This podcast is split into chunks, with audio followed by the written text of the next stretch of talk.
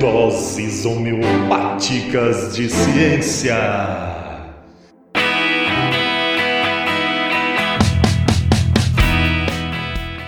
Oi, pessoal.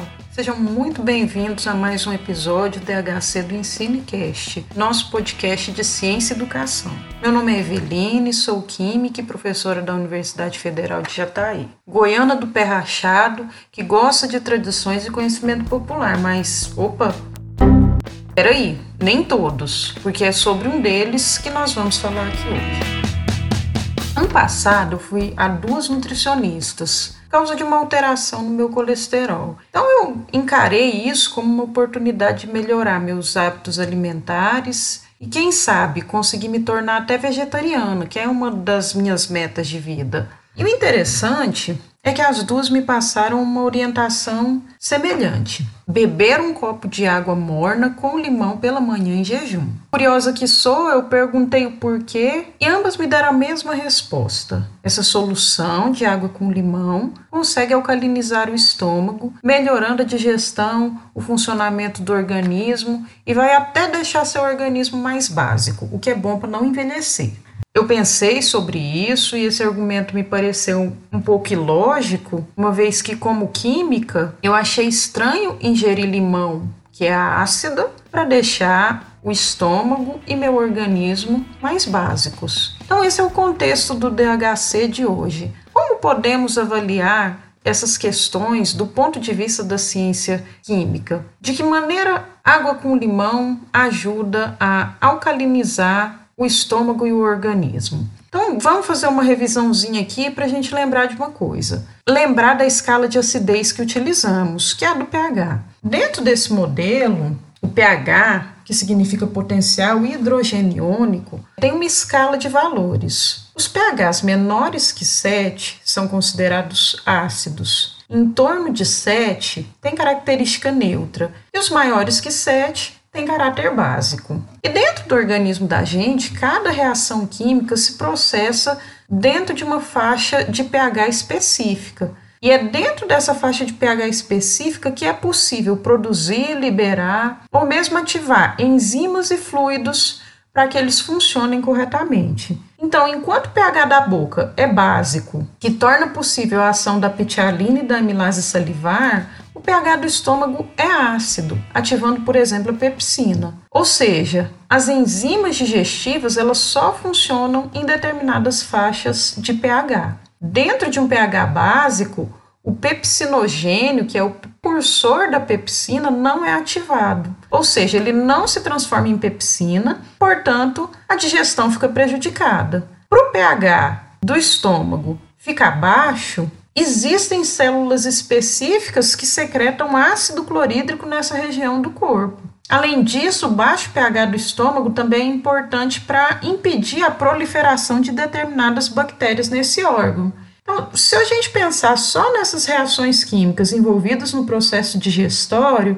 a gente já ia achar meio ilógico querer alcalinizar o pH do estômago, uma vez que em pH alcalino básico, a digestão não ocorreria. Mas nós podemos ir além disso, inclusive se a gente desconsiderar e desconhecer essas questões e tentar explicar o fenômeno em questão a partir da química. A primeira explicação que podemos ter para isso, e, e que é a que eu consegui encontrar uma lógica, estaria baseada no princípio de Le Chatelier. Mas observe que nem tudo que é lógico é verdadeiro. Vamos relembrar o que é o princípio de Le Chatelier. É, ele explica por que quando soluções que estão em equilíbrio se sofrem uma perturbação, por exemplo, adição de uma outra substância, mudança de temperatura, faz com que o sistema se desloque para anular essa perturbação, procurando um novo equilíbrio químico, procurando um novo ajuste. Se a gente olha reportagens na internet, fala de pessoas sobre o assunto, Existe uma ideia de que o limão se torna básico no organismo por causa de deslocamento de equilíbrio. Mas de que forma? Nessa percepção, o ácido clorídrico estaria em equilíbrio no estômago e a adição de mais ácido, no caso proveniente do ácido cítrico do limão, um dos componentes que são responsáveis por deixá-lo com caráter ácido, deslocaria esse equilíbrio para diminuir os efeitos da perturbação, ou seja, consumiria íons H+, diminuindo a acidez do estômago. Esse fenômeno é o que a gente chama de efeito do íon comum, que seria o efeito do íon comum H+. Só que existe aqui um erro.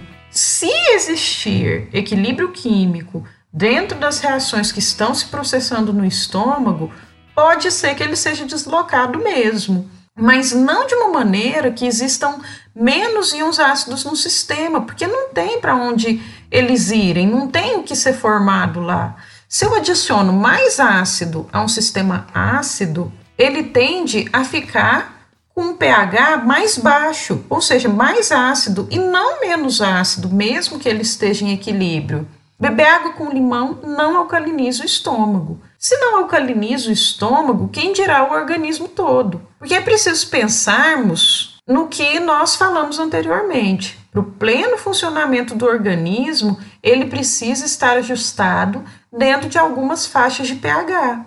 E o ser humano, o, o, organismo, ele só funcionará dentro dessa faixa de pH. Aqui no caso do humano é entre 7,35 e 7,45. Mas de que maneira o corpo humano consegue se ajustar dentro desse pH? Como uma máquina muito eficiente, a gente explica isso em termos de três sistemas diferentes. Três ajustes são responsáveis por isso tamponamento químico dos fluidos corporais, por exemplo, através de ajustes da concentração das substâncias internas, como bicarbonato, hemoglobina, fosfato, proteína. O segundo mecanismo seria o ajuste respiratório da concentração sanguínea através de dióxido de carbono e excreção de íons hidrogênio ou bicarbonato pelos rins. Esses mecanismos, em conjunto, impedem que grandes desvios de pH ocorram, mesmo que mais ácido ou base sejam adicionados ao organismo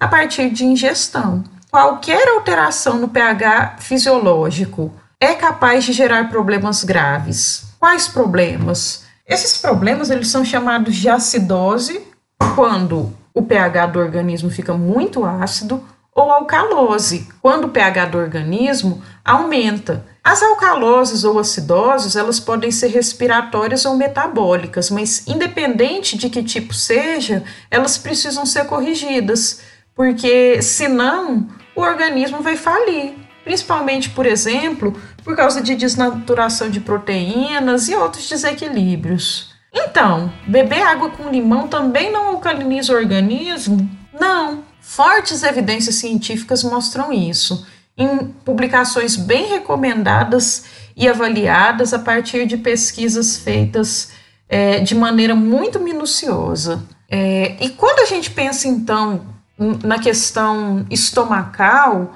existem medicamentos responsáveis por diminuir a acidez do estômago, sem que nós precisamos recorrer a receitas que não são testadas. Esses medicamentos, eles podem atuar de diferentes maneiras. Por exemplo, de uma forma direta, através de fármacos baseados em substâncias com caráter básico, como hidróxido de alumínio ou hidróxido de magnésio. Inclusive, esses medicamentos são capazes de elevar o pH do estômago de 2 até 7.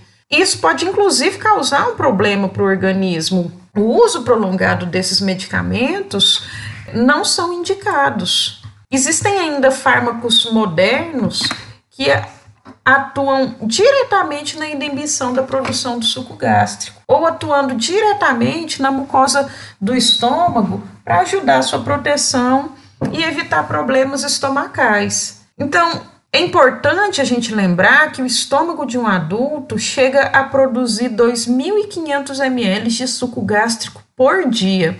Esse suco gástrico é produzido principalmente durante as refeições. Sem que haja estímulo, raramente a, a quantidade de suco gástrico produzida é bem pequena. Então, voltando à questão que nós estamos discutindo aqui, pense comigo o que representaria gotas de limão diluídas em água dentro de um volume de 2.500 ml de suco gástrico. É para a gente pensar, não é?